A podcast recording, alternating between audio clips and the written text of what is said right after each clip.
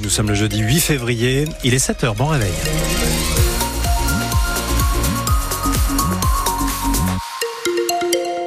Un réveil en douceur hein, avec 12 degrés sur la région rémoise ce matin. Il fait 9 à Charleville-Mézières. On aura des petites pluies encore aujourd'hui. Un ciel assez encombré. On va détailler ce bulletin juste après le journal. Le journal Alexis Arad avec euh, ce matin l'agence régionale de santé qui met le paquet sur la prévention dans les Ardennes. Depuis 2022, elle y consacre plus de la moitié de ses subventions alors que la moyenne nationale c'est 7%. Ça représente 500 000 euros cette année sur une enveloppe de 880 000.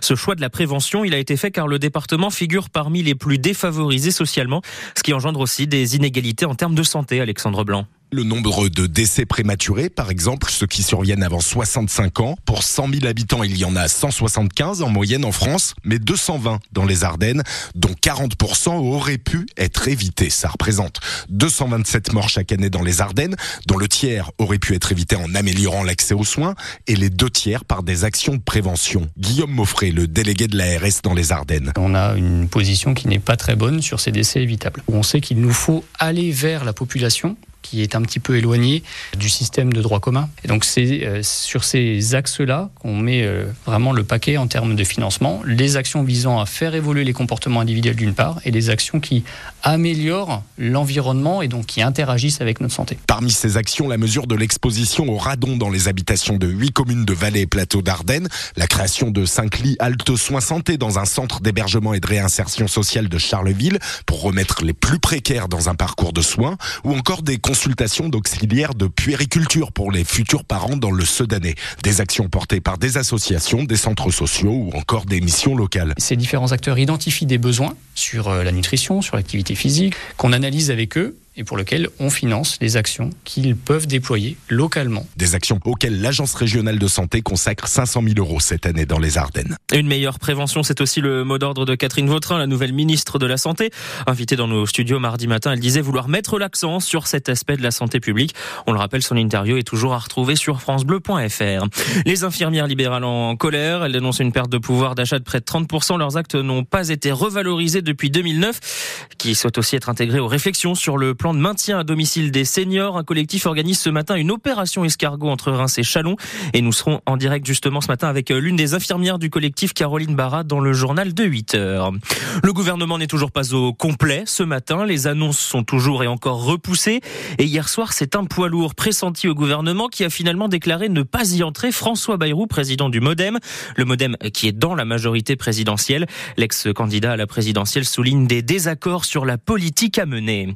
À nouveau, des records de température à l'échelle mondiale. Janvier 2024 a été le mois de janvier le plus chaud jamais enregistré. Et pour la première fois, le monde a dépassé les 1,5 degrés de réchauffement sur 12 mois consécutifs. On le rappelle, 1,5 degrés, c'était le seuil maximal fixé par l'accord de Paris en 2015, mais pour l'horizon 2100. Nouveau départ pour le mythique circuit automobile de Gueux. Le conseil municipal de la commune a attribué l'exploitation du site à une nouvelle association.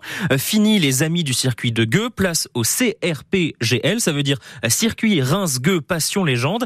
C'est le début d'une nouvelle histoire pour le circuit avec beaucoup de projets, une trentaine de manifestations prévues sur le site chaque année par l'association qui veut donc redynamiser cet endroit. C'est incroyable, hein, comme à la grande époque des années 50.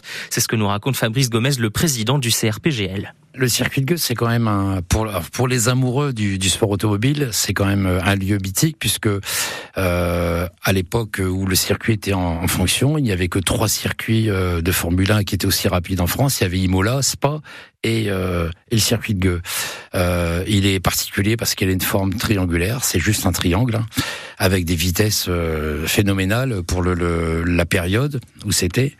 Donc euh, des, des, pilotes de renom ayant couru, comme euh, Juan Manuel Fangio par exemple, hein, qui est venu courir euh, plusieurs fois. Il y a gagné, il y a perdu aussi.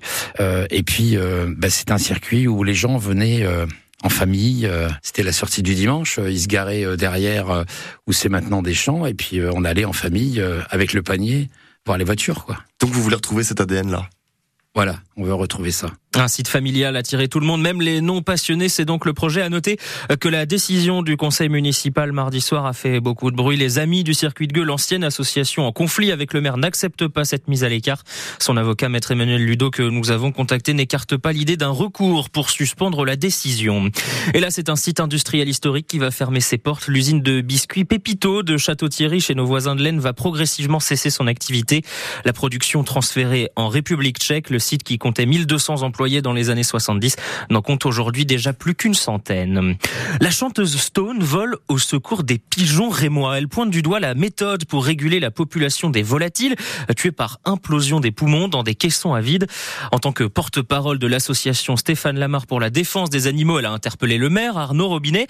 Stone qui propose de créer des pigeonniers et réguler les naissances en stérilisant les œufs des femelles pigeons.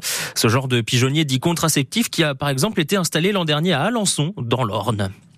Une championne de basket rémoise à l'honneur dans sa ville. On parle évidemment d'Andy Miem, sept fois championne de France, médaillée d'argent aux Jeux Olympiques de Londres en 2012, de bronze à de Tokyo en 2021, championne d'Europe 2009. Bref, un magnifique palmarès qui vaut bien que l'on renomme un gymnase à son nom, l'ancien gymnase Henri Barbus.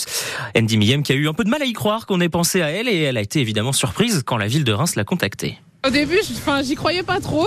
Je me suis dit bon, euh, je sais pas, ils se sont peut-être trompés euh, parce qu'effectivement, je suis encore vivante. euh, et puis bon, après, non, c'est vrai qu'on m'a expliqué que bah forcément, euh, pour ce que je représente, euh, bah, quelque part, euh, j'ai porté aussi le nom de la ville de Reims un peu partout tout au long de ma, carrière. Donc, je suis très fière de, ça et voilà, j'espère, que ça pourra être quelque part un, exemple, un modèle pour la jeunesse et voilà leur montrer qu'il y a des choses qui sont possibles. Quand on vient de Reims, on peut accomplir de belles choses en tout cas dans le monde du sport. Donc je leur souhaite la même chose et si le fait que mon nom soit affiché, ça peut inspirer euh, quelques-uns et leur permettre euh, de faire une, une belle carrière. Alors c'est tout ce que je leur souhaite. Andy Millem qui vise évidemment l'or aux Jeux de Paris cet été avec ses coéquipières de l'équipe de France.